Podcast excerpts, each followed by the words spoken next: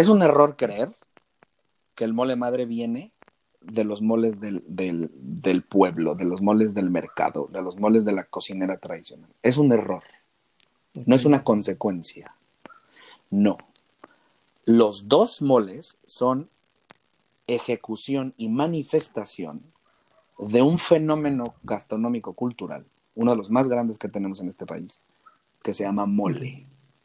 Son dos circunstancias que conviven a la par, que se interrelacionan, que están perfectamente conviviendo, que le hablan en diferentes sectores, que tienen diferentes funcionamientos en términos sociales, demográficos, culturales, y que los dos son manifestaciones vivas de un fenómeno que se llama mole. Ninguno está por encima de otro y ninguno es consecuencia de otro. Ojo, insisto, se complementan, se relacionan, están totalmente ligados, están tejiendo una realidad que llevamos 10 años tejiéndola.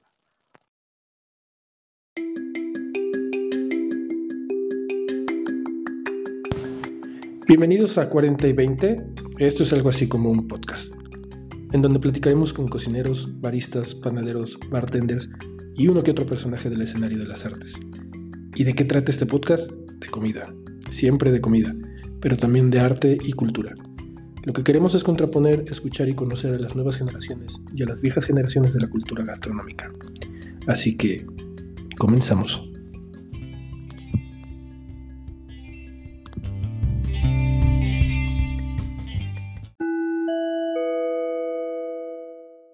Bueno, bienvenidos a todos. Hoy estamos en nuestro segundo episodio de la temporada 2. Y para quienes nos escuchan por primera vez, hemos entrevistado ya a 11 chefs que están fuera del país.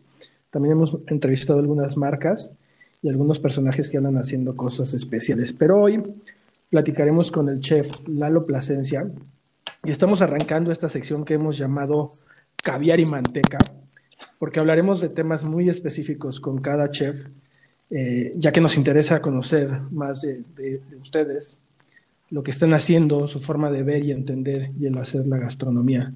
Bienvenido, chef, ¿cómo estás?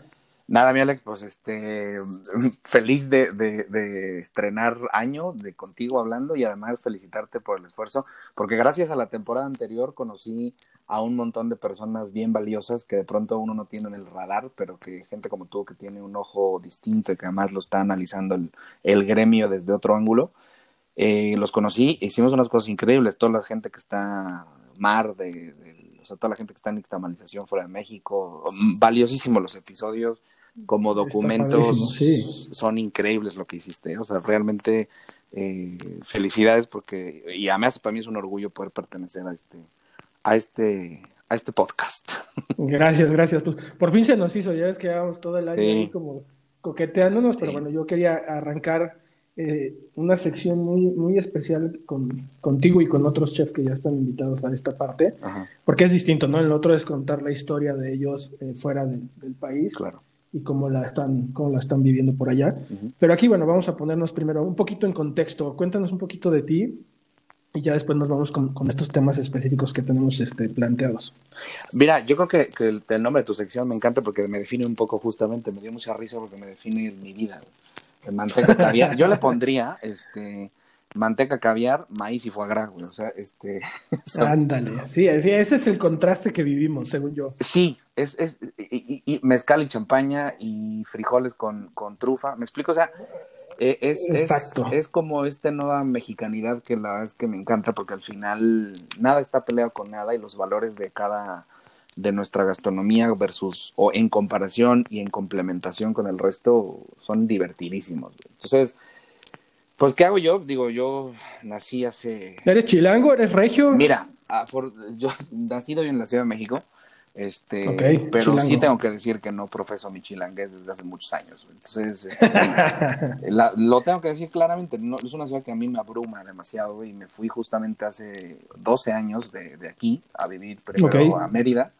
Eh, a ver, yo estudié gastronomía, este, todo fue aquí en la Ciudad de México, estudié en una universidad que en ese entonces era una, un bastión en términos humanistas, que es el claustro de Sor Juana.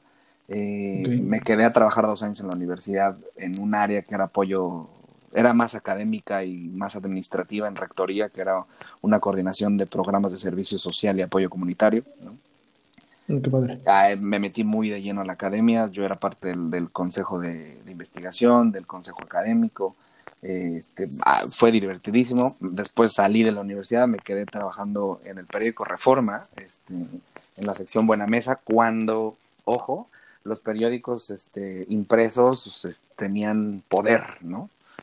En términos gastronómicos, porque digo, en, términos políticos lo siguen teniendo, pero, pero un diario ya hoy en día, una sección de gastronomía sí. no tiene nada que hacer frente a un foodie, un blogger que tiene eh, 100 mil seguidores, ¿sabes? Entonces, sí, las redes sociales son... Es brutal, o sea, eso, entonces me tocó a mí dos años trabajar allá eh, como reportero de la sección Buena Mesa, en donde aprendí un huevo en algo, o sea, fue una de las grandes escuelas que he tenido y complementado muy bien con el asunto de la academia, ¿no? Entonces, un rigor periodístico increíble, una línea editorial interesante, una postura periodística como pocos diarios la tienen, y eso sí hay que decirlo.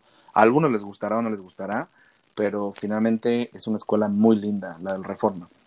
Y después de eso, por ahí de 2000, finales de 2009, 2010, eh, pues salgo de la vida godín, de la vida de cobrar un sueldo cada 15 días y me aviento al ruedo, uh -huh. este, a ser independiente y a dedicarme a aquello que yo veía que era algo lindo, que me llamaba la atención, que me, me gustaba en términos del concepto, que era la investigación gastronómica. Estoy hablando que eso, y esto lo cuento como de manera muy anecdótica, porque, porque sí es cierto, sí pasó, pero además fue un momento importante y una lectura de, de cómo hemos cambiado en los últimos 10 años, Alex. Primero porque en aquel entonces las referencias eran obviamente algunos que ya están muertos. Estoy hablando de Patricia Quintana, de Edmundo Yuri, eh, de ahora, bueno, Ricardo, evidentemente, que es excelso, que sigue, gracias, vivo, ¿no? Este, y que sigue produciendo un montón. Eh, y en ese, esas eran las referencias de investigación. Pero la referencia de investigación gastronómica era una referencia de solamente la siguiente, de ir a viajar, recopilar recetas y regresar a escribirlas publicarlas y hacerte famoso, ¿no? Esa era como la ruta. Okay. O poner un restaurante. Y, y, hacerte un poco vaca sagrada o hacerte un iluminado de la, de la, del conocimiento gastronómico de México. Te estoy diciendo que eso, lo que tú haces en, en Epazote, era, era impensable en 2005. Claro, claro, claro, no, no. Y justo, justo para allá iba como esta parte ahorita que te estás como adelantando un poquito lo que quería tocar contigo, eh, han, han, ido cambiando mucho los discursos claro. en, en, muchas profesiones, ¿no? Sí. Y, y, en muchas áreas de, de, de, de, trabajo han cambiado mucho los discursos, pero creo que en la cocina ha cambiado mucho el discurso. Y justo e, estos discursos de, de formación, ¿no? Y de cómo, de cómo aprendían ustedes a, a, a hacer gastronomía, creo que ha revolucionado brutalmente. Y en poco tiempo, o sea, y es, esto, sí. esto es, una pesta es un sí. pestañeo histórico, ¿eh? O sea, parece que llevamos 800 años, pero no es cierto. Te digo sí. esto en 2010, porque recuerdo perfecto que fue un primero o 5 de mayo, ese en eso es lo único que no lo tengo claro, lo tendré claro de pronto, porque ahorita estoy haciendo un escarbadero y digitalización de documentos y un montón de archivos que al final necesito poner en digital y estoy como abriendo carpetas de hace 10, 12 años, ¿eh? o sea, imagínate.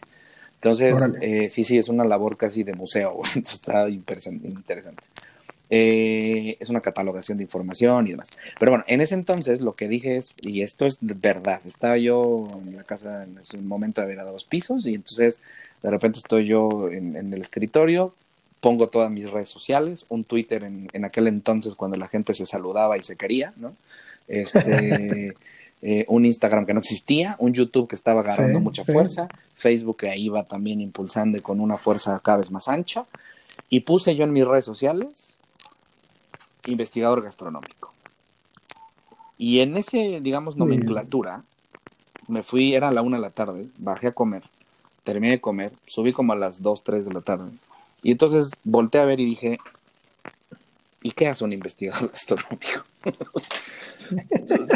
Yo, digo que fui feliz durante, fui feliz e inconsciente o inconscientemente feliz dos horas, porque de los últimos este, 10 años, porque en realidad este, no hay manera, no hay manera de, de poder eh, eh, en ese entonces explicar, este, explicar qué se hacía en investigación gastronómica, cuáles eran los, los cánones que cumplir, cuál era la metodología, cuáles eran las formas. Nadie te decía cómo, ¿sabes? Había como había ejemplos, pero no había metodología, no existía el concepto de investigación gastronómica, mucho menos a un cocinero de a pie podía dedicarse o aspirar a dedicarse a ser investigador gastronómico. Y luego entonces eh, fue un, un caos porque eh, empecé a enfrentarme con aquello que es justamente, el punto con, la línea de que llevamos de la, de la conversación, es que, ¿cómo le hago para poder hacer de esto mi vida profesional? ¿no? ¿Cómo le hago para comer de esto? ¿Cómo le hago para que me sea rentable? ¿Cómo le hago para formar a otros? Pero además te voy a decir algo, yo no sé si en, en esta línea de tiempo, eh, eh, en ese 2010, o tal vez a lo mejor hasta antes, porque yo, yo recuerdo que fue muy claro eh, tú escuchabas hablar de la carrera de gastronomía y era para quienes pues no les que no les encantaba nada y se iban a, turismo. Ya no es entonces no, Alex, ya en ese entonces no.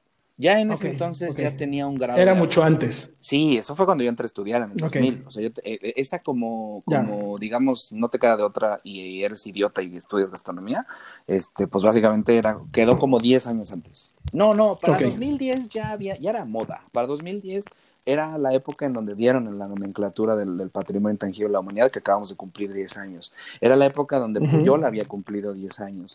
Era la época en donde ya había congresos internacionales en México o aspiraba a haber congresos internacionales de gastronomía en México.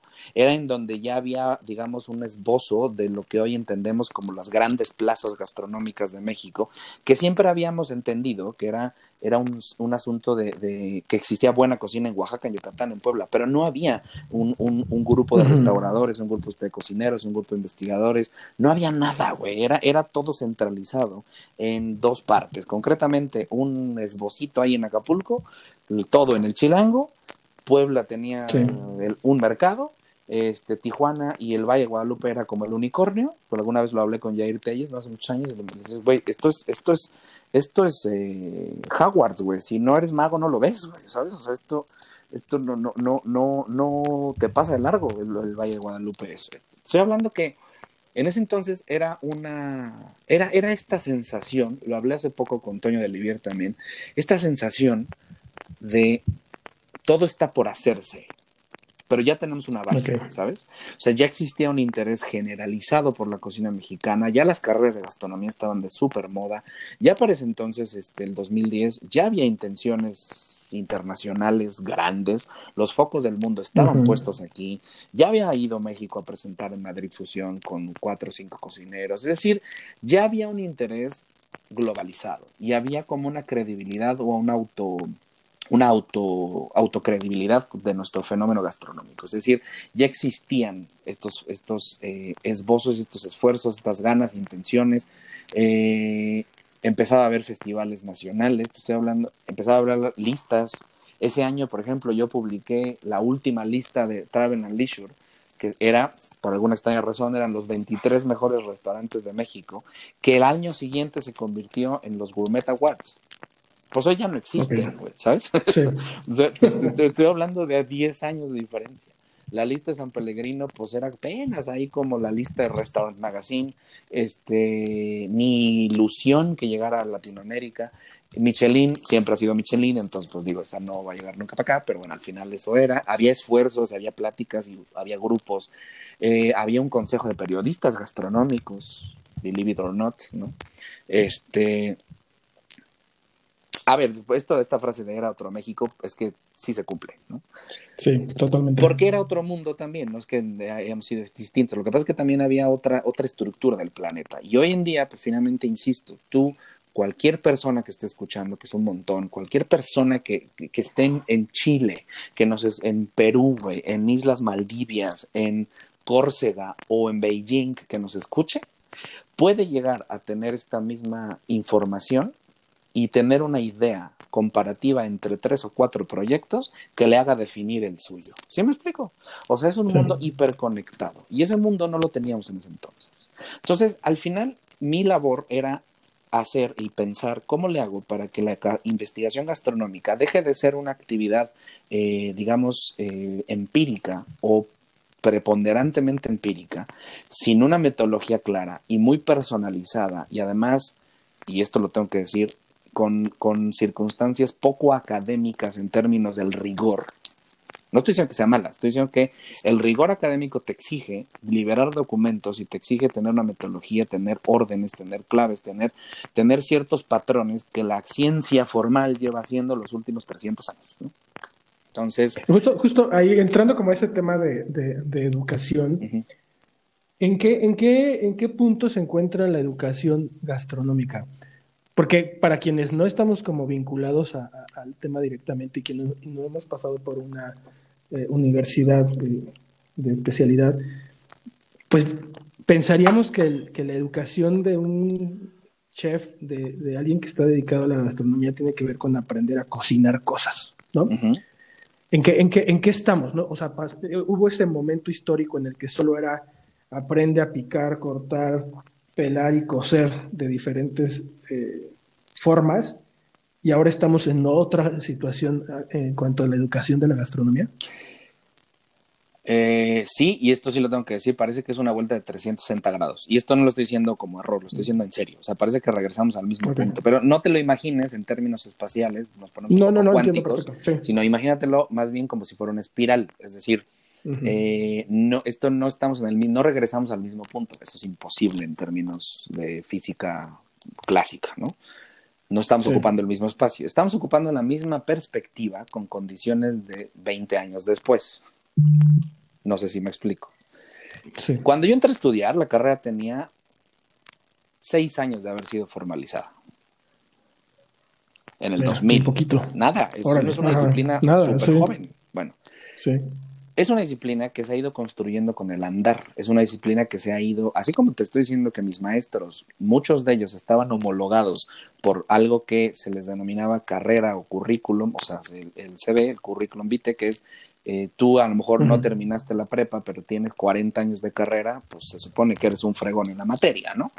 Esa era la homologación que se hacía en ese entonces en las licenciaturas, al menos en las licenciaturas. Después existió el modelo licenciatura con, y carreras técnicas, carreras técnicas mucho más compactas, diplomadas, o sea, empezó a haber una estructura que nos permite, yo soy fan de, de las universidades, eso que quede claro.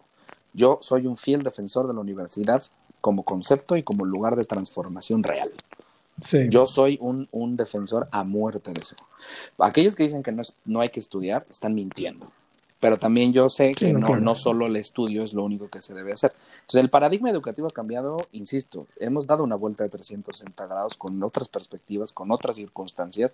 ¿Por qué? Porque una de las competencias directas que tienen hoy las universidades formales se llama YouTube.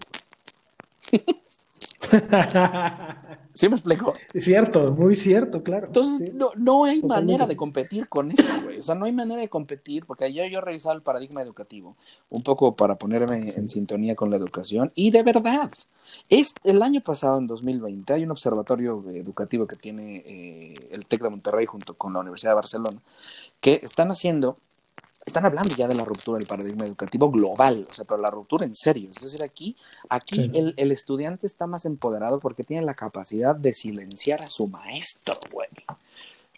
este es el sueño dorado de, de tu primaria. El sueño dorado de Snoopy, güey, ponerle mute a la, a la persona. Lo que, usted está diciendo no es cierto. Ajá, claro. Claro, y tú estarlo investigando, güey. Yo tengo una fotografía de hace un par de años que de la última clase que en el Vasco Culinario Center en el auditorio, ahí en San Sebastián, es un lugar precioso. Y entonces yo estoy dando clase y todas las personas que están, las 200 personas que están sentadas, todos tienen abiertos una computadora, o una laptop, o un iPad, una tableta, y todos están viendo mi página de Facebook y mi Instagram. Mientras yo estoy hablando, güey. O sea, en el momento en el que tú estás parado ahí, te están validando. ¿Quién eres? ¿Quién es este imbécil? ¿Quién me está, quién está diciendo? Ah, bueno, sí te creo que tienes credenciales, órale, habla. Oye, a ver, yo me acabo de encontrar que esto no. Pues, entonces tienes que responder en tiempo real, güey. Ese es el paradigma de la educación hoy. Pero en aquel entonces no lo teníamos. Cuando yo estudié, menos, güey. Cuando yo estudié no había Facebook, güey, para, acabarla pronto. O sea, me explico. En 2004 lo inventaron, entonces no existía. Eh, cuando yo llego, cuando yo estoy independiente, porque estos son periodos como de 10 años, te los voy contando así, porque también a mí me ha tocado vivirlo así. En ese momento, en realidad, el paradigma educativo ya era la universidad o los centros educativos estaban ya exacerbados. Es decir, Puebla tenía alrededor de 300 escuelas o instituciones educativas registradas. Güey. Puebla, o sea, te estoy diciendo una ciudad. Durante unos años, y yo creo que lo sigue siendo, porque ahora hay como 120, una cosa así, es la ciudad con mayor número de escuelas de gastronomía del mundo. Güey por una sencilla razón. Pero empieza, empieza, empiezan a surgir estas, estas instituciones sin esta estructura que ah, comentas, bueno, ¿no? A eso, lo voy. O sea, empiezan como a buscar otros fines, supongo yo. Buenas, claro. Yo fui director académico de una escuela de cocina técnica en Monterrey, Nuevo León.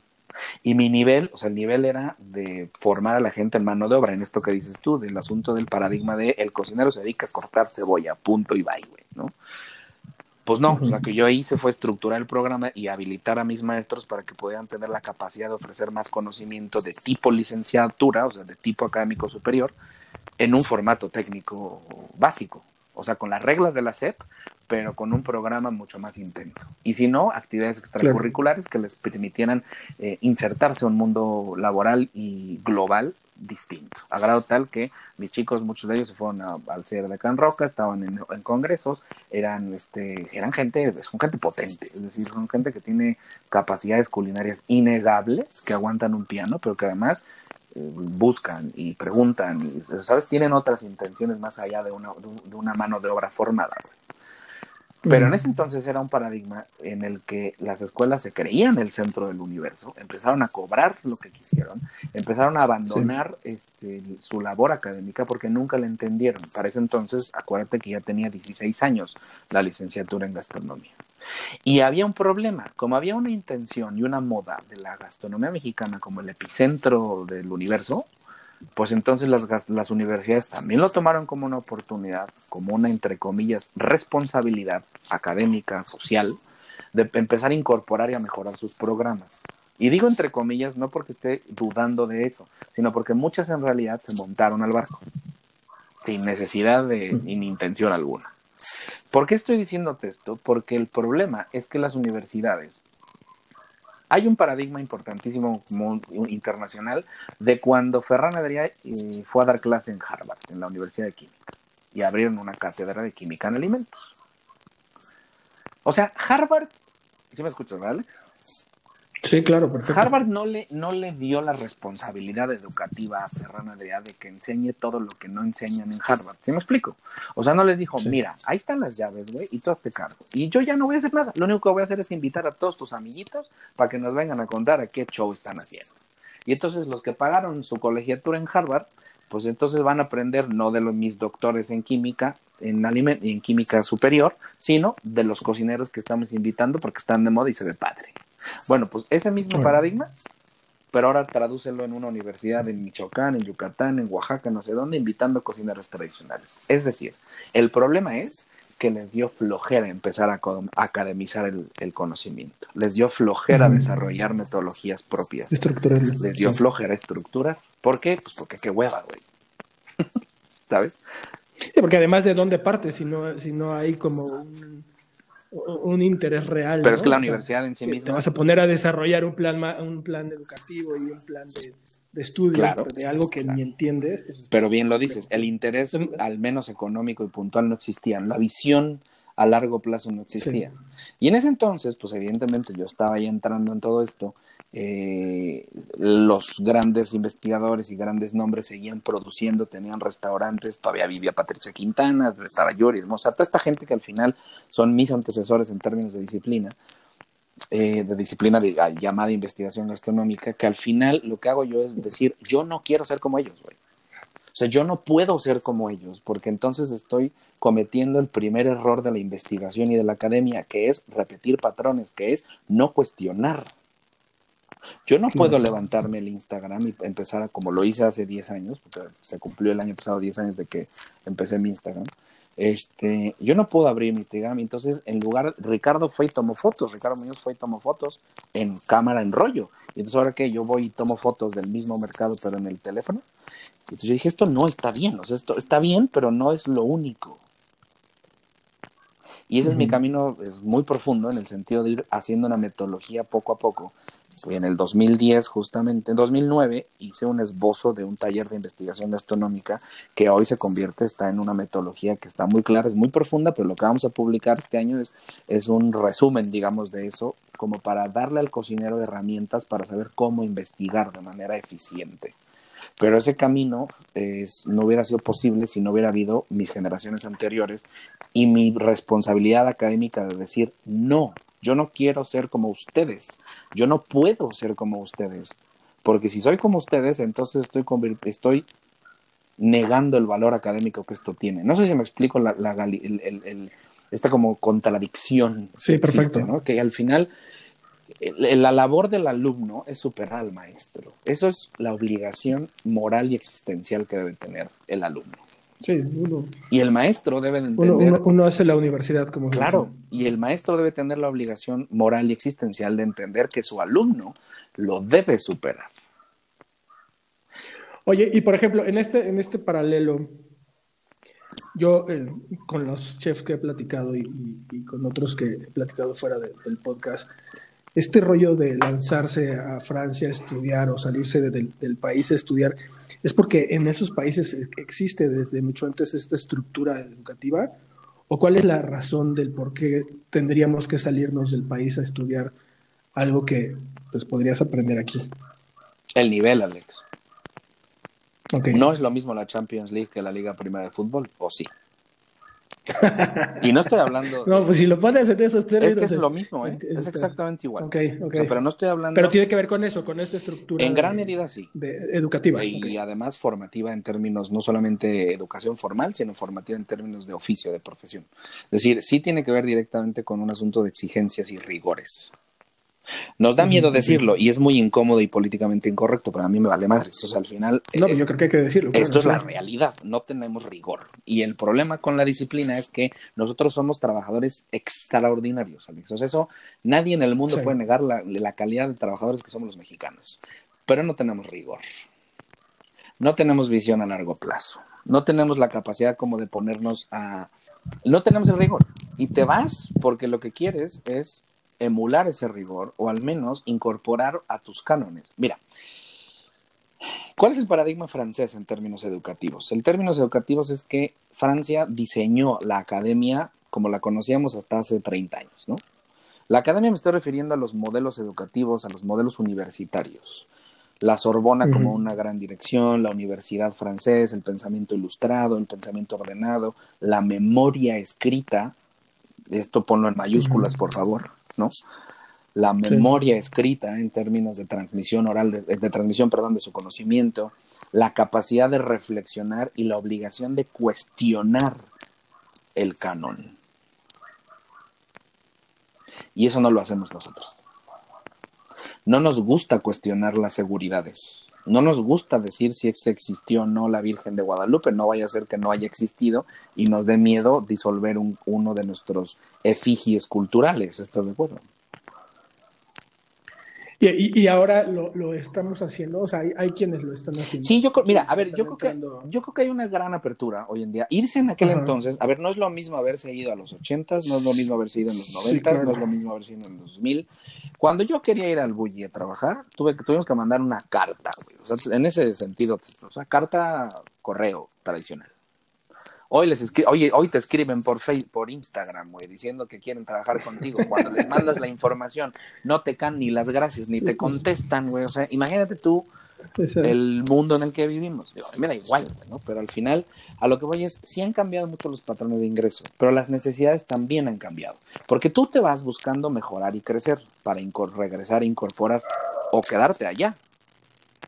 Claro. El asunto está en que en el caso particular de, la educación gastronómica, esta idea de las estrellas Michelin, el rigor que tiene Michelin, evidentemente, eh, y estos cánones como europeos, que es cierto, son cánones muy colonizantes, muy europeicistas, tremendamente en algunos casos, y esa es la reflexión linda que estamos haciendo hoy, y que me bueno, ya llevo unos años, pero es importante decirlo también. Si bien es cierto que no tenemos rigor, también es cierto que sus cánones son euro, eurocentristas, son europeicistas, son tremendamente colonizantes. Es decir, momento, ¿eh? O sea, que ni tanto que quema el santo, ni tanto que no lo alumbre. Nos hace falta ciertas cosas, pero nos hace incorporar a nosotros. En mi caso particular, lo que yo hago es observar a mi gastronomía nacional, recorrerla por todo el país en estos últimos 10 años y aplicar el modelo académico francés de ordenamiento y estructura. Punto. No estoy diciendo que la voy a francesar, estoy diciendo que ocupo el modelo académico. Me inspiro en su modelo para desarrollar una metodología y organizar mi conocimiento. Eso es academia, eso es investigación. Sí, que, que, al ser un, método estructurado te da, te da las herramientas para poder lograr ciertas cosas. Pero además te da otra cosa, la capacidad para que si yo te lo comparto a ti, tú tengas la posibilidad de con tus herramientas y tu propia batería, incrementarlo o destruirlo, güey. No nomás porque te caigo mal, güey. ¿Sí me explico? O sea, no, no, no nomás porque te cago porque no, no me soportas. No, no, no, no, no. O sea, es porque yo te estoy dando eh, una, una, base sustentada de qué significa lo que yo estoy haciendo y de dónde viene y hacia dónde va. Y tú me tienes, tendrías que regresar en el mismo canon o en el mismo orden, justamente esa discusión. Oye, no considero que esto sea pertinente por esto, por esto y por esto. No, eres un pendejo porque quieres organizar perdón por las palabras, pero porque quieres estructurar el conocimiento. Eres un imbécil. No, eso no es, eso no es posible. Organizar los tacos es impensable. Es algo que no se va a poder jamás. La gastronomía mexicana es tan amplia. Nada, a ver, momento. Nos da hueva, que eso es otra cosa. Pero de que se puede, se puede. Porque si se organizó el código genético con una fregada, que no podamos este, organizar una cocina, ¿no? Sí, claro. Eso, eso es así. Oye, Lalo, dime algo. Si yo eh, ahora que, mencionas toda esta parte y para los que no estamos metidos en este rollo de la gastronomía, suena, a ya un, un, proceso educativo muy complejo en el, por el que pasan los alumnos para llegar a, a, ser chef, ¿no? Para salir a, la cocina. Pero ¿cómo, cómo logras, porque yo siento desde mi perspectiva de comensal y, nada que ver con, con, el tema de la gastronomía, Siento que la, gastronomía eh, entra de repente en temas muy subjetivos, ¿no? Entonces, tú sales con una formación compleja, estructurada, bien, bien realizada, y te enfrentas a una realidad profesional en la que puedes realmente llevar todo esto a un plato, o sea, o cómo, cómo traduces o cómo llevas todo este, toda esta formación a una tostada con ceviche, ¿no? O sea, ¿en dónde empezamos nosotros como comensales a decir, puta, esto, esto no solo viene de alguien que aprendió a picar perfectamente eh, la cebolla y a eh, limpiar el atún y a prepararlo, no sé, con diferentes técnicas, sino que trae todo este rollo, ¿no? De, de investigación y que al final se traduce en algo que te estás comiendo y que para mí, por ser tan subjetivo, pues, te puede gustar o no te puede gustar, ¿no? Todo va a depender de, pues, ahora sí que de tu paladar y, de lo que estés ahí. Pero ¿cómo, cómo, cómo logramos entender nosotros a ustedes de, tú pasaste por todo este proceso y me estás poniendo una tostada enfrente en mi plato, ¿no? Para que le des ese valor, porque creo que de repente como comensales lo que sucede es que, una, no escuchamos todo esto que nos estás diciendo ahorita y no lo conocemos, y dos, creemos que, te digo, yo creo que la mayoría piensa que los forman como técnicos en picar cebolla, ¿no? Pero pues traes un rollo mucho más, no, claro, o sea, traes un, traes un, un, estudio, o sea, hay historia de la gastronomía, hay eh, tendencias, hay un montón de cosas que seguramente ustedes eh, estudian y ven. ¿Qué, ¿Qué, qué, tiene que suceder con un buen alumno a la hora de llegar a la cocina? Te voy a hacer una. ¿Tienes hijos, sobrinos o niños chiquitos cerca de ti? Sobrinos, sí. Hay tres. Si tú a ese sobrinos les pones un cuadro de Miró y les dices píntenlo, probablemente lo saquen y probablemente lo reproduzcan o hagan algo mejor. Pero eso, la obra que ellos hacen es una obra y por lo tanto es un Miró. No, ¿verdad? Pues no. ¿A qué voy? Tú lo sabes, ellos no. Miró era Miró y sabía lo que hacía. Los niños no lo saben. tú sí sabes que ese no es un miro. Sí.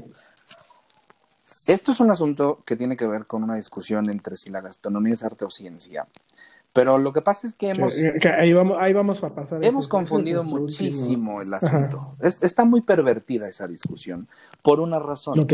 Porque al final el, el símbolo de artista y, el- y la expresión artística parece, es, es primero es, es- tiene como varias aristas. Una de ellas es como el libertinaje en términos creativos, ¿no? Como tú eres un artista, entonces tú puedes poner tres pendejadas en un plato, o en un cuadro, o en una escultura, ya está. El, el ser artista eh, sería sinónimo de una de un no apego a las formas. Y para que Miró haya pintado eso, pasó miles de cuadros haciendo arbolitos y paisajes y lagos y lagunas. o sea, para que Picasso Pero- llegara al pero- Guernica, tuvo que haber pintado un Sí, montón claro. de autorretratos y un montón de paisajes, punto. Pero a qué voy, eso es, eso, esto, estas, estas no son las percepciones que eh, desde tu visión de la comensalidad, es decir, desde este papel del comensal, que dicho sea de paso es el que menos se piensa en la gastronomía, en México el comensal no se autorreflexiona, no se autocuestiona. El comensal Sí. no participa en términos de, de la discusión. ¿Por qué? Porque parece que le toca ser receptor solamente y parece que le toca ser aplaudidor solamente. ¿Sabes? O sea, estamos en un proceso en Sí. estos últimos 10 años justamente en el que la comensalidad está también tomando otros niveles. Es decir, ya hoy en día no se le engaña tan fácil a un comensal, pero se le sigue engañando. ¿Sí me explico? Sí. Hay comensales que, no han- que apenas están despertando a este como entender gastronómico bajo una idea de lectura, de percepción, de ampliación de su perfil gastronómico. Y eso solamente se hace pagando. Y en ese sentido sigue siendo un ambiente elitista, Alex, porque al final no es lo mismo Sí. el hecho de que... Sí, totalmente. A ver, y esto lo digo con mucho respeto. La ruta a la garnacha es tan popular porque le habla al populum, a la masa crítica. Está muy bien, porque todos comemos eso, güey. Pero eso no le da valor Sí. gastronómico en términos de lo etéreo que estamos discutiendo aquí. La pregunta es, ¿tiene más valor eso que lo que hago yo? Pues no, ninguno de los dos son complementarios. Claro. O sea, al final este hombre está comiendo todo y poniendo y haciendo ahí, o sea, todo su relajito que está increíble y todos han pasado por ello. Sí. Y hay un montón de blogs recomendados. Lo que haces tú, que es una comensalidad más responsable y con una intera y con una proactividad en términos de formar a quien escucha, que no necesariamente es, es cocinero. ¿Sí me explico? Entonces, ese, ese, Sí, que ahí, que ahí tiene que ver un- como, como con las intenciones, ¿no? Y ese es el punto, a eso voy. Tienen este Hay rollo. una ajá. intención, pero evidentemente la obra de una persona en términos, hablé hace rato de memoria histórica y de memoria escrita, y te dije que lo señaláramos en Mm. negritas y en mayúsculas porque es, ese es uno de los factores que desafortunadamente no te permite como persona, como cocinero, como profesional o como comensal, el tener la capacidad de ir observándote y, y analizando tu desarrollo o de crecimiento, es decir, hay gente que se hace burra, ¿no? O sea, al final eso es, ¿no? O hay gente que se hace más simple, Sí. o hay gente que se hace más compleja, pero parece con esta inmediatez que además está sustentada hoy en día por un ambiente de redes sociales que fomenta la inmediatez, pues parece entonces que publicar, que, mi- que evidentemente yo no tengo nada que hacer y esta discusión no tiene ningún sentido versus hablar de lo rico que es el pozole. Porque no vaya a ser que yo diga que el pos que, o de lo rico que son los moles de Oaxaca, porque el día que yo diga que técnicamente hablando el mole, el mole amarillo es más parecido a un atole que a un mole, ese día me crucifican, güey, ¿no? Sí. Bueno, pero es que es cierto. O sea, al final técnicamente es innegable, es una realidad. Culturalmente hablando ya Sí. es otra cosa. Pero sí es cierto que la comensalidad, que es un factor, un fenómeno que no se ha, eh, no se ha, no se ha analizado. La comensalidad ha tenido una, apenas creo que está entendiéndose a sí misma, y estoy hablando de aquellos que solo reciben, que además después se convierten en ejecutores. Porque resulta que la parrilla y el grill, el formato carne asada, ¿no? ha, ha permitido que el comensal se convierta en, Sí. en- en- en protagonista de un fenómeno que lo Sí. aplaudo y me encanta, güey. Está buenísimo porque es un empoderamiento. Sí, que eso, eso es lo que, lo que íbamos a platicar. Estos, estos como nuevos formatos Claro. de cocineros que yo, yo veo a todo muy válido. ¿no? Sí, no, yo a mí es me encanta porque hay una libertad increíble. eh, por, por ahí alguien decía, pues no se trata solo de, de- de dar de comer y, y cocinar. Pero al final el acto de, cocinar Exacto. Pues es igual de válido en la señora de las quesadillas como En, Enrique, ¿no? O, en cualquier chef. Por supuesto. Eh, estos, estos nuevos formatos y estas redes sociales que, que, ayudan a, estos nuevos formatos, desde una perspectiva de, ustedes como, como, estudiados, como académicos, como chefs, no, no, no, tienen las intenciones que tienen ustedes a la hora de poner eh, todo sobre la mesa, ¿no? Creo que, creo que esta sería como la gran diferencia entre alguien que está haciendo cocina desde su casa como yo, ¿no? Que de repente, pues si me hago algo, lo veo en YouTube, lo, lo replico pero al final no tiene una intención más profunda más que la de replicar la, la, receta y alimentar. Pero ahí, ahí hay un punto importantísimo, Alex.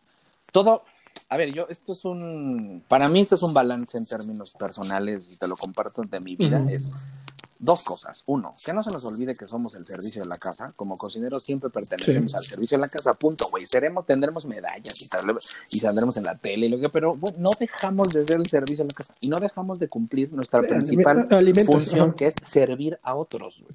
Y ese es cuando se te olvida eso, ya perdiste el gas, o sea, ya se te fue el lobo, porque al final eso, eso te cambia la vida. Y no, seguimos dando de comer, güey.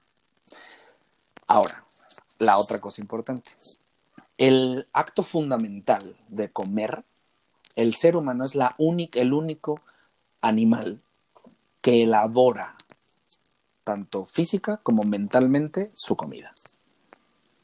Es el único que piensa alrededor de eso.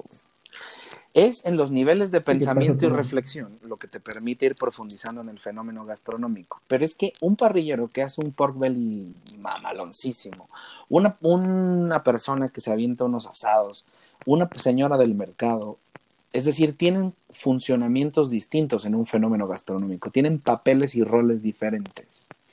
No puedes ir con la misma intención de comer, con la misma, como comenzar, no puedes ir con la misma intención de comer a Puyol un mole, que si tú vas al mercado de Parian en Puebla.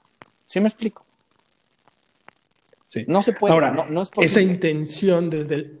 Esa, ese es algo que yo quería preguntarte. Esa intención del comensal, y qué bueno que pones esos dos ejemplos porque justo para allá iba mi pregunta.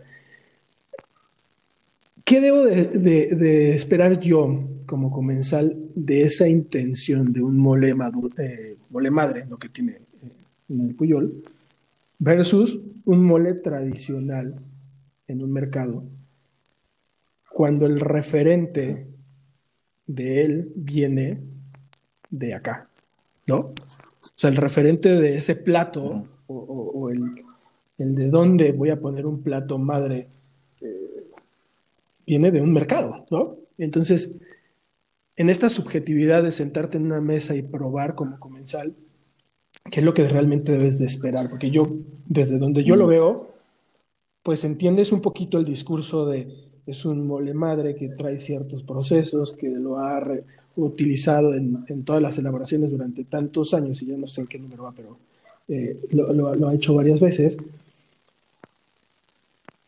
Y tengo que tengo que sumar todo todo toda la intención de poner ese plato en la mesa, que es no nada más el, proceso de, creación de este, este producto que me, voy a, que me voy a comer, sino toda la intención que trae él en, una experiencia para el comensal, ¿no? De, sentarte, de la luz, de la arquitectura del espacio. O sea, ustedes ya entraron en otros ramos que tienen que ver con, con esta parte de la experiencia. Claro, y así te cobro, pero a ver, aquí hay un error. Y, así me cobro. Aquí hay un error de percepción. Y eso lo hemos tenido todos. Es un error creer que el mole madre viene de los moles del, del, pueblo, de los moles del mercado, de los moles de la cocinera tradicional. Es un error. No es una consecuencia. No. Los dos moles son ejecución y manifestación de un fenómeno gastronómico cultural, uno de los más grandes que tenemos en este país, que se llama mole.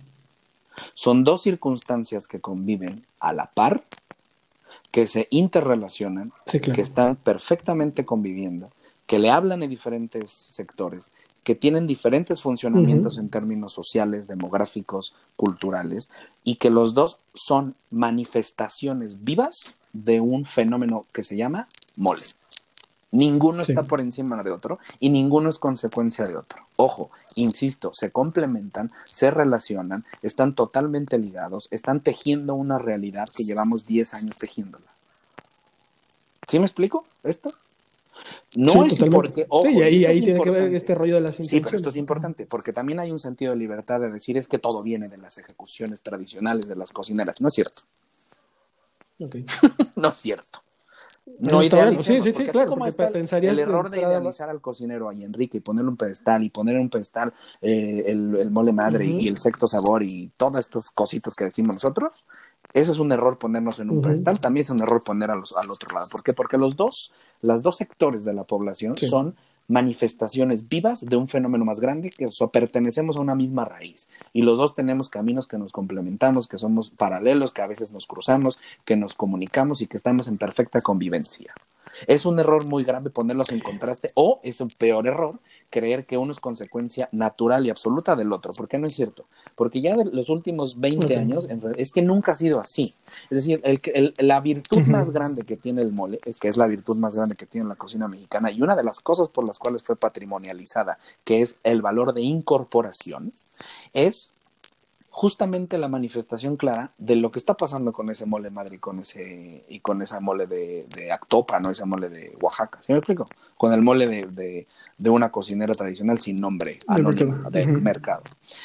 ¿Por qué? Porque al final los dos están relacionados, los dos pertenecen al mismo fenómeno, no pertenecen al mismo círculo de percepción. Definitivamente una persona que está en el mercado probablemente no tenga acceso jamás al del, al, del, al del mole madre de Enrique, pero muy probablemente, y ojo, el que está sentado en Puyol tampoco tenga tanto acceso a ese mercado. ¿Por qué? Porque normalmente viven, en diferentes escenarios, ¿no? Bueno, ¿a qué voy? Es un error grave, grave decir que uno depende del otro. Uno es consecuencia. No, los dos son manifestaciones vivas, insisto, se interrelacionan, están en diálogo, están en reflexión continua y están en crecimiento. ¿Por qué? Porque las cocineras, esas que finalmente son efigie en términos de la tradición y las que se supone que la ostentan, resulta, Alex, que están en comunicación con esa vanguardia, que están en comunicación y, una necesidad también por ponerse al día. Y entonces como comenzar, lo que te queda es tener, no lo que te queda, perdón, tu función o la función del comensal es recibir, percibir y fomentar ese diálogo sin comparativas absurdas, sin consecuencialidades absurdas. Son fenómenos concatenados, no fenómenos consecuenciales. No sé si me explico. Están todo el tiempo alimentándose uno del otro. Y esa es la virtud que tiene el mole, porque incorpora cosas. Porque no podemos ahora decir, porque ese es el problema de la patrimonialización, entre paréntesis, la museificación de un fenómeno cultural, es decir, el puesta en formol en una vitrina, para que todos lo adoremos al lado de la Piedra del Sol y de Cuatlico, güey. No, no. La gastronomía tiene el factor de estar viva y por lo tanto tiene que incorporar, porque nos representa como seres vivos. Y en ese sentido, los comensales tienen una gran labor diacrítica que tienen que empezar a hacer con labor como la que tú haces, de tener participación en términos de la discusión que sí debemos de tener de elevar el grado de discusión, de proponer temas, de unir puntos que no los habíamos unido antes, güey, y de, fomentarnos a nosotros, los que digamos que vamos haciendo algo con, en este fenómeno gastronómico, eh, de, obligarnos a pensarnos más y mejor. Sí. Oye, y ahora en esta, en este, igual desde la perspectiva de, un comensal, eh, yo he visto este cambio de discurso y, y cómo, cómo, de repente a lo mejor, eh, poniendo, poniendo otra vez de ejemplo a, Enrique, cómo han ido cambiando sus discursos. Pobrecito, van a estar sonando los oídos. Ya, no, no, no, lo, digo porque... No, no está bien, es broma, es broma. Eh, eh, al, ser, al ser como el más mediático es en donde alcanzas a percibir ciertos discursos y, a ver cómo han ido cambiando. Pero ahora, se están acercando ustedes mucho a, un tema a lo mejor ya rebasaron eh, eh, en estas intenciones, esta primera parte, de tener una estructura, una intención eh, de, rescatar ciertas cosas a nivel gastronómico. Y ahora veo que se están yendo mucho a un tema que tiene que ver con la sustentabilidad de, los procesos. Pero, por ejemplo, si tú te das una vuelta y, ves cosas que están sucediendo en Singapur con estas granjas verticales de, de poder ahora, eh, eh, estamos o sea, seguimos como en una lucha contra el tiempo eh, de, ciertas cosas, porque él, por ejemplo, está haciendo, no sé, lo veía en una plática, en, una conferencia hablando sobre la composta de la zanahoria que hacen las chinampas ahí en Xochimilco, ¿no? Versus estas, estas granjas verticales que están haciendo en Singapur, ¿no? Entonces, supongo yo que ustedes conforme van avanzando las, las, situaciones y, vamos enfrentándonos a, situaciones más críticas como la falta de recursos, ¿no? que creo que es algo que pronto podría empezar a, pegar. Eh, ¿Hacia dónde van con este tema de la tecnología y de, y de, las nuevas, de los nuevos discursos? ¿no? Porque entonces ahora, pues ya, ya somos buenos restauranteros, ya somos buenos chefs, ya somos reconocidos y ahora nos tenemos que meter a otros a otros aspectos de la vida porque pues va para allá, ¿no? A ver, dos, dos cositas importantes y dos términos importantes. El primero es la palabra rescate. Ese término en términos culturales es asqueroso, es horrible. No debe de existir. La palabra rescate es, un, es una palabra, es un concepto que yo he luchado contra él toda mi vida, porque en los últimos 10 años, dicho yo en diferentes escenarios, ¿por qué? Porque al final Tú no rescatas nada, documentas, analizas, reflexionas, organizas, eh, academizas, tecnificas, pero no rescatas. Porque el valor de rescate, eh, de facto, más bien a priori, perdón, tiene una percepción de que existe alguien o un grupo de personas que son responsables de ese rescate, ergo son héroes. Y no. La academia no tiene héroes, la academia tiene científicos y gente que analiza y hace cosas. Y una profesión tiene ejecutantes u oficiantes o profesionistas que tienen la capacidad de ejecutar ese fenómeno que ya fue analizado y, estudiado. ¿Sí? O sea, esto, esto, es un, esto suena muy mamador, pero es cierto. O sea, al final es, es una ruptura importante porque conceptualmente hablando sí te pone en otro nivel de discurso. Es decir, te pone con, sobre todo te refuerza las intenciones iniciales, que es la de preservación de un fenómeno eh, gastronómico o de un fenómeno cultural, en este caso la gastronomía, ¿no? Esta idea de la preservación de las tradiciones vía el rescate es una mentira. La, la única manera en la que las tradiciones se preservan es cuestionándolas. Parece contradicción, pero no, que es lo que yo he hecho los últimos años. Y la única cosa es el asunto está en que ese patrimonio, esa discusión, Alex, no se ha terminado. Lo que pasa es que no es un discurso de moda. El discurso de moda es justamente la sustentabilidad, la sostenibilidad, el asunto de ser soberanos en términos de tu producción de alimentos. Si me explico? Estos discursos que van muy más en sintonía con el mundo y, es, y además es cierto, ¿no? Pero pero ojo, aquí hay un asunto importante. Nosotros no somos agrónomos. Vuelvo a lo mismo. Parece mentira que eso que yo te dije que hace 10 años me decían que era imposible que un cocinero se dedicara a la investigación y entonces yo ya no soy cocinero, sino soy otra cosa. A un paréntesis de mí, yo no tengo ningún posgrado en ninguna otra licenciatura, a pesar de que me han ofrecido, o alguna otra maestría o lo que sea, en otra disciplina, antropología social, antropología, antropología clínica, lo que sea, este, o me lo han ofrecido y no lo he tomado. Por una razón, porque yo soy cocinero y decidí ser cocinero y mi vida entera va a estar metida en esa, en esa reflexión.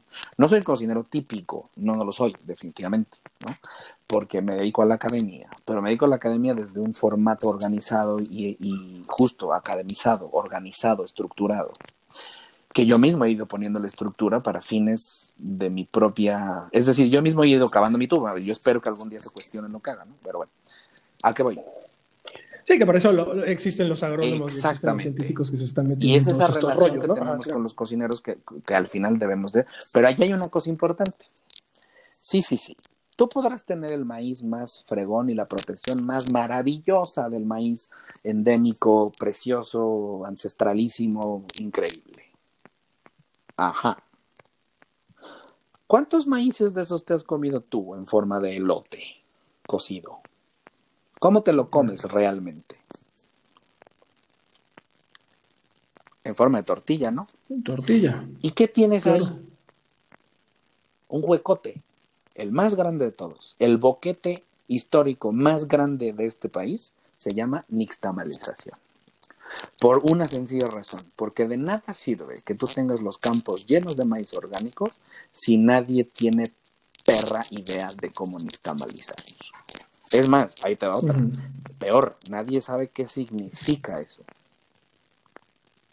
¿No te parece entonces que en realidad el discurso este, que a veces llega a ser muy de, de moda, eh, llega a ser muy mamador, de ponerse con los chefs rescatistas y amantes de la naturaleza, que está muy bien y les aplaudo, pero están olvidando su principal función, que es la de transformar un producto. Y la transformación del producto se llama técnicas. Y esa es nuestra labor. Esa no debe de dejar de ser nuestra labor. ¿A qué voy? Cuando tú hablas de que parece que es un discurso de esta como documentación y preservación de las tradiciones, parece que ya se venció y ahora estamos montados todos en el discurso de la sustentabilidad. Justamente la única manera de poder dar sustentabilidad es haber organizado ese conocimiento que tenías. Pero si no lo lograste, entonces ahora tienes dos problemas. Uno, el de que no tienes que comer y dos, no sabes cómo transformarlo. Entonces no es, no es un asunto que te hayamos tenido que abandonar. Lo que pasa es que evidentemente da más flojera montarse en un asunto de a ver cómo nixtamalizamos. Ejemplo.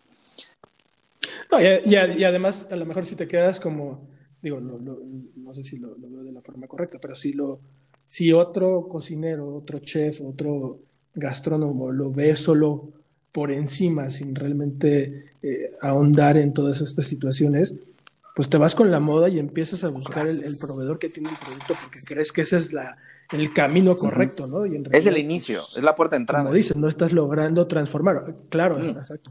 Mira, ejemplo, muestra un botón, ¿eh? Pero no es el fin. en la pandemia, yo insisto y sigo insistiendo que el 2020 será el año de la historia de la humanidad en donde más masa madre hubo. O sea, eso, eso es un hecho. Sí. Y uno de los países que más masa madre hizo ni más ni menos fue México. Ajá, teniendo en sus manos el otro grano más importante y más consumido en el mundo que se llama maíz y teniendo un, un proceso que se llama nixtamalización que nadie tiene idea de qué se trata. Entonces mi pregunta es, ¿por qué no nadie se puso a hacer tortillas? Porque nadie sabemos nixtamalizar. Me incluyo, yo soy un ignorante en términos de, que estoy todo el tiempo avanzando en mi investigación para efectos de tener una matriz, una comprensión mucho más clara de tamaños, temperaturas, tiempos, tipos de alcalinos, bla, bla, bla, bla, bla, para poder explicárselo después a mis colegas y después juntarme con ellos para efectos de quien está viviendo esto, como Atsin Santos, que es un enorme de la gastronomía mexicana, que al final eh, está metiéndose, a yéndose a, Iztapalapa a nixtamalizar con la raza que nixtamaliza toneladas diarias, güey. Entonces al final él está, está, haciendo, está viviendo su curva de aprendizaje empírico, mientras yo estoy haciendo curva de aprendizaje científico. ¿Sí ¿Me explico?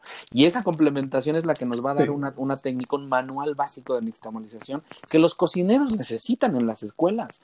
No hay libros de nixtamalización, güey, pero sí hay libros de masa madre y de fermentación. ¿Qué significa esto? No hemos acabado ningún trabajo, ¿eh, Alex? O sea, no hemos terminado el, discurso este de preservación, ni siquiera, creo yo, ha empezado en muchos lugares, en muchos sentidos. Y eso es un error.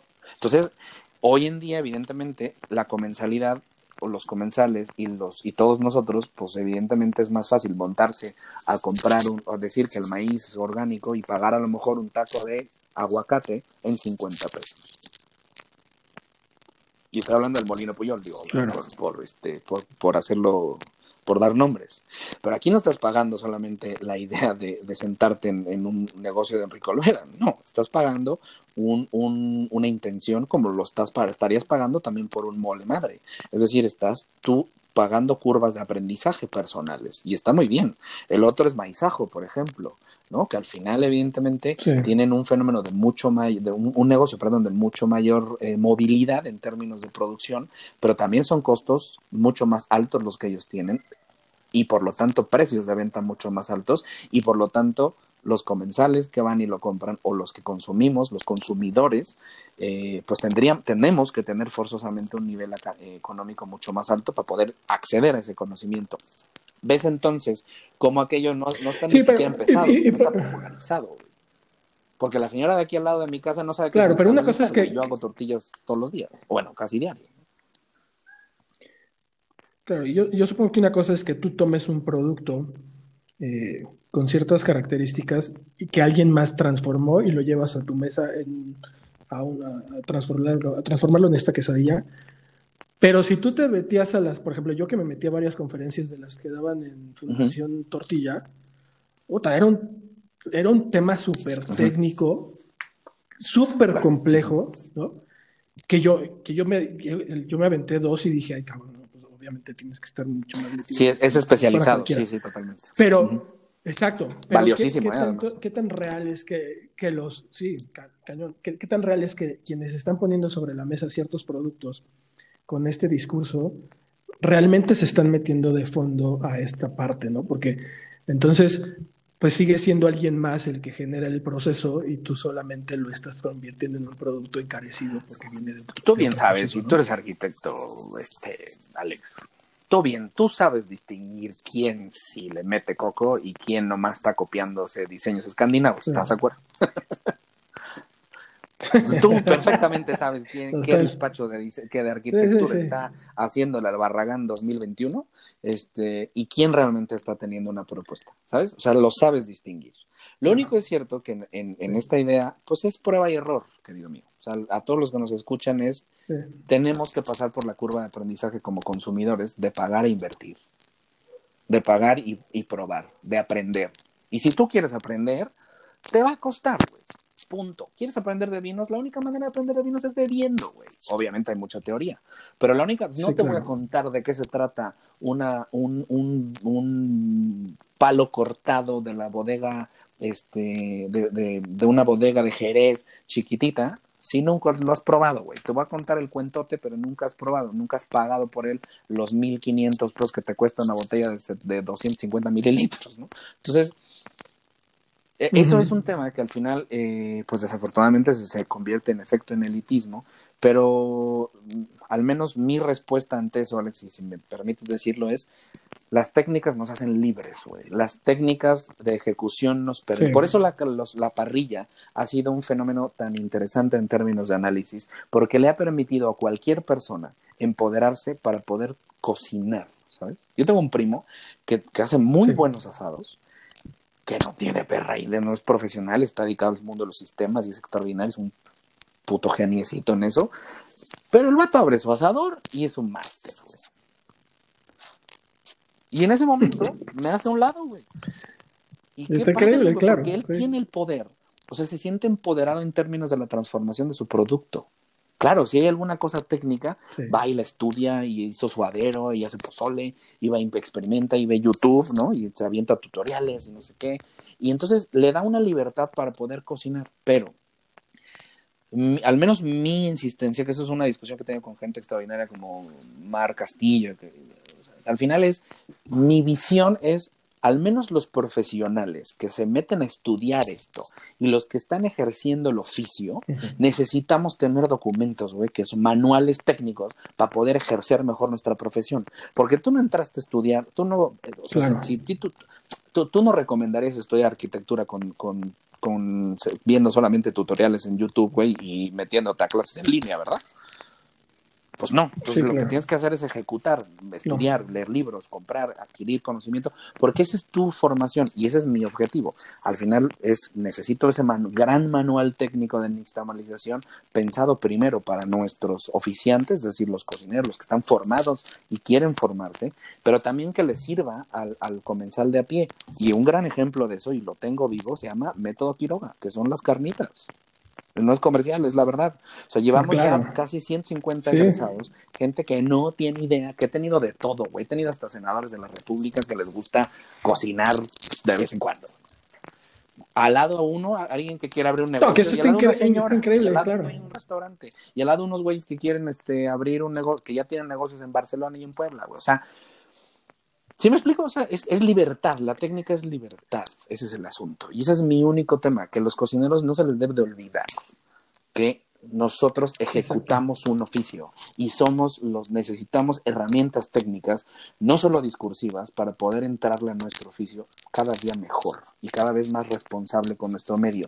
Porque el día, Alex, que tú te metes a nixtamalizar, te empiezas a preguntar qué carajos eres como persona, güey.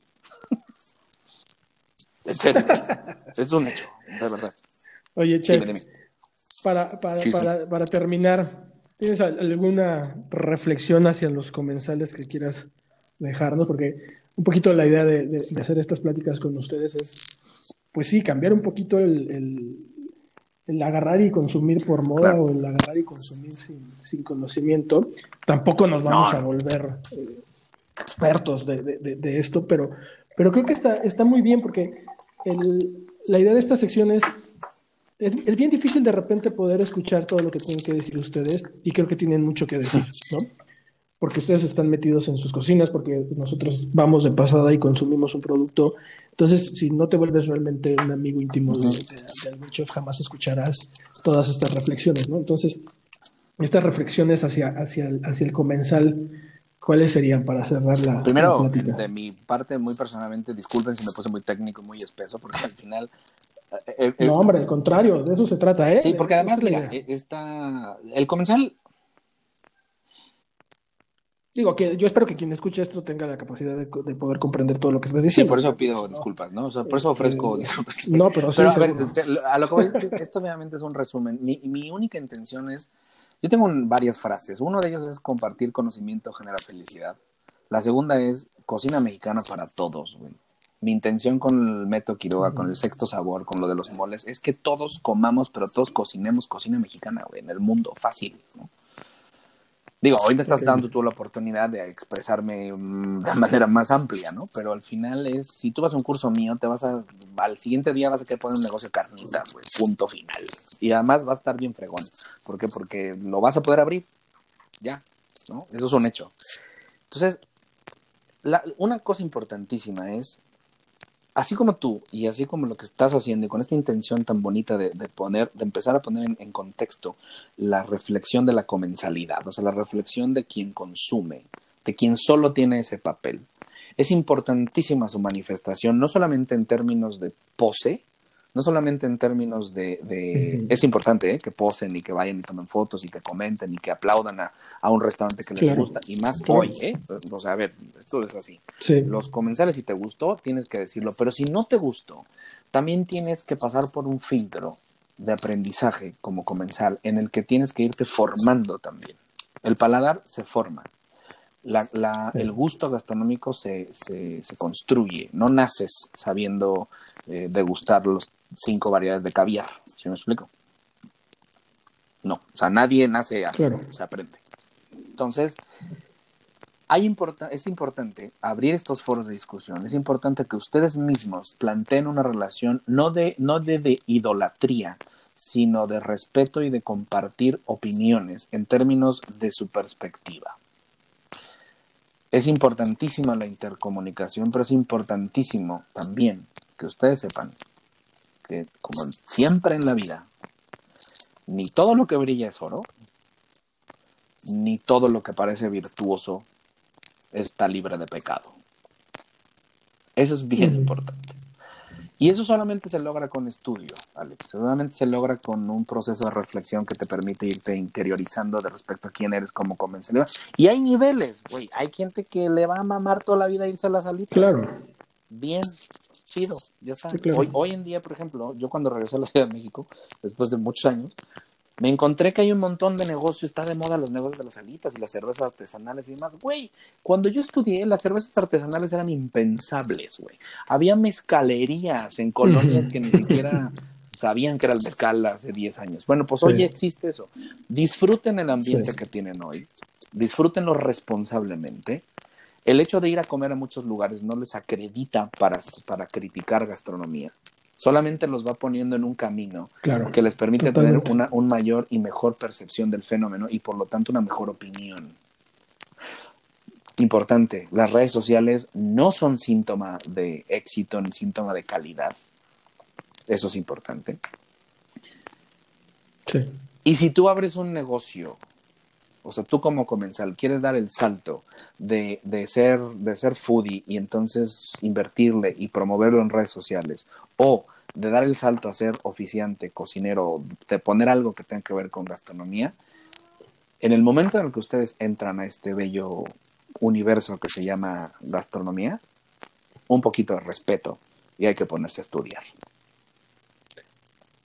Claro, es justo, yo cuando platico con muchos, siempre, siempre, siempre los mando contigo. A regañarlos.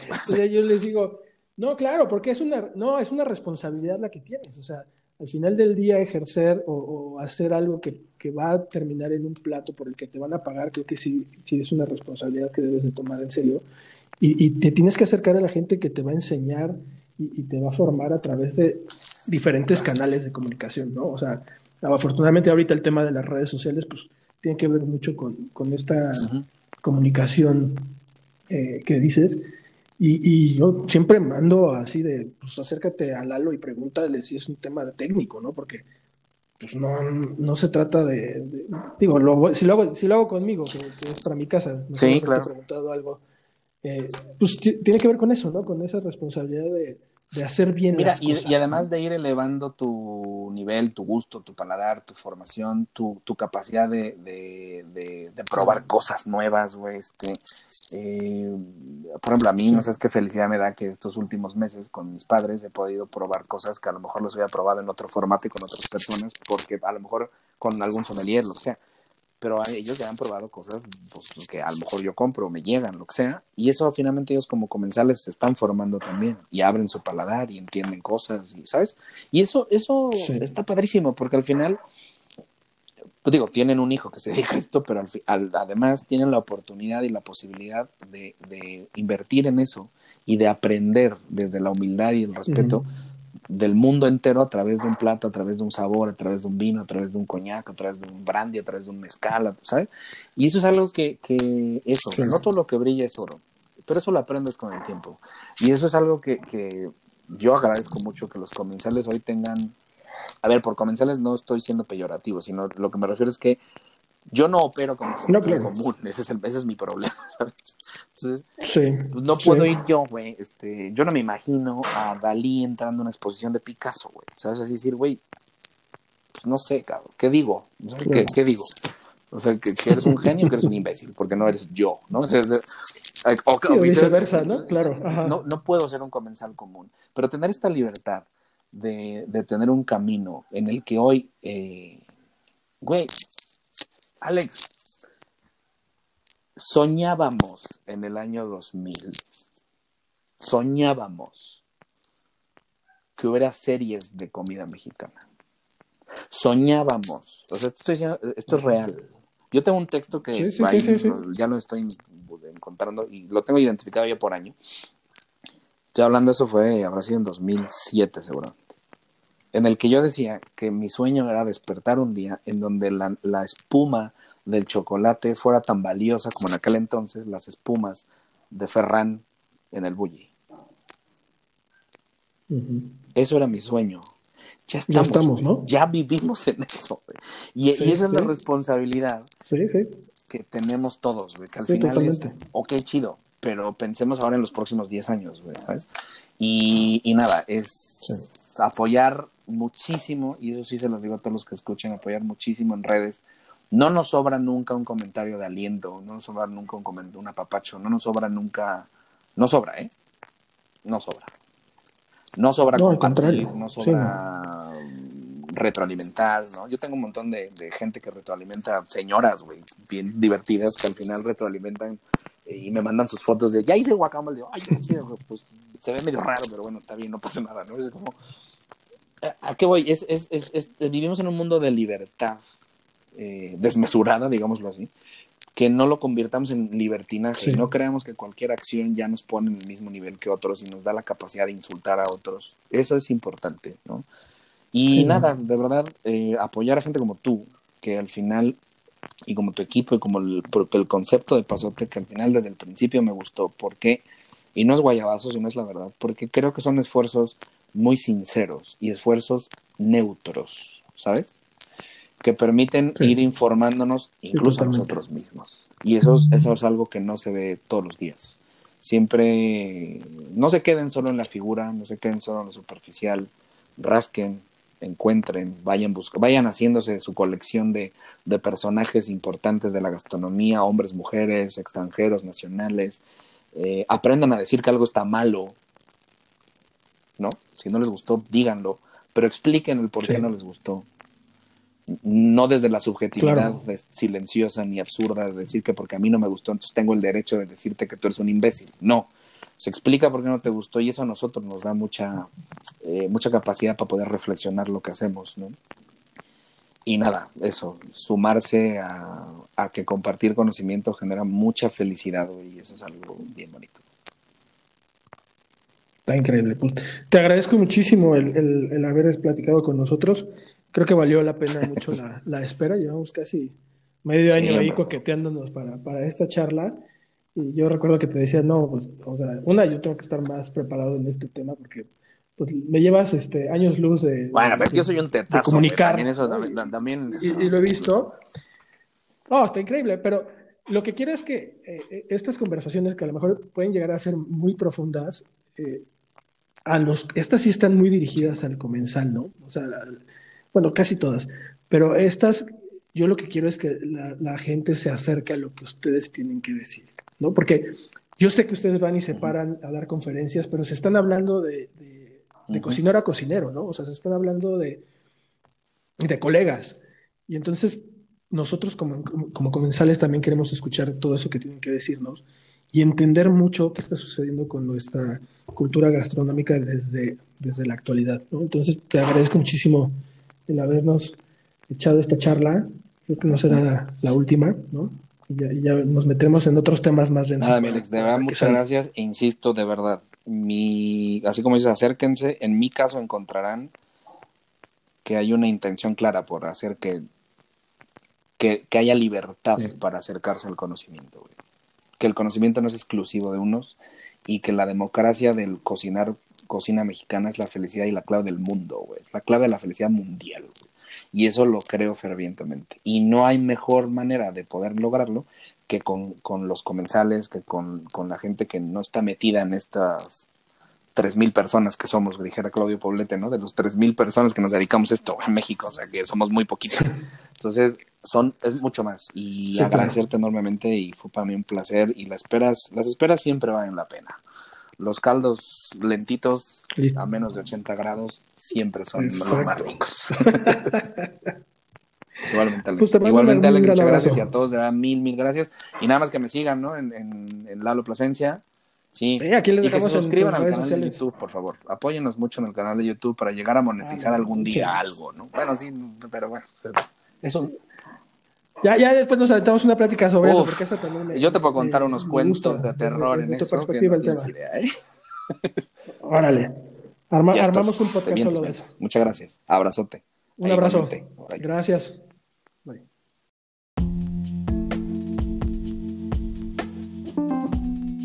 Gracias por escucharnos. Esto fue 40 y 20, algo así como un podcast.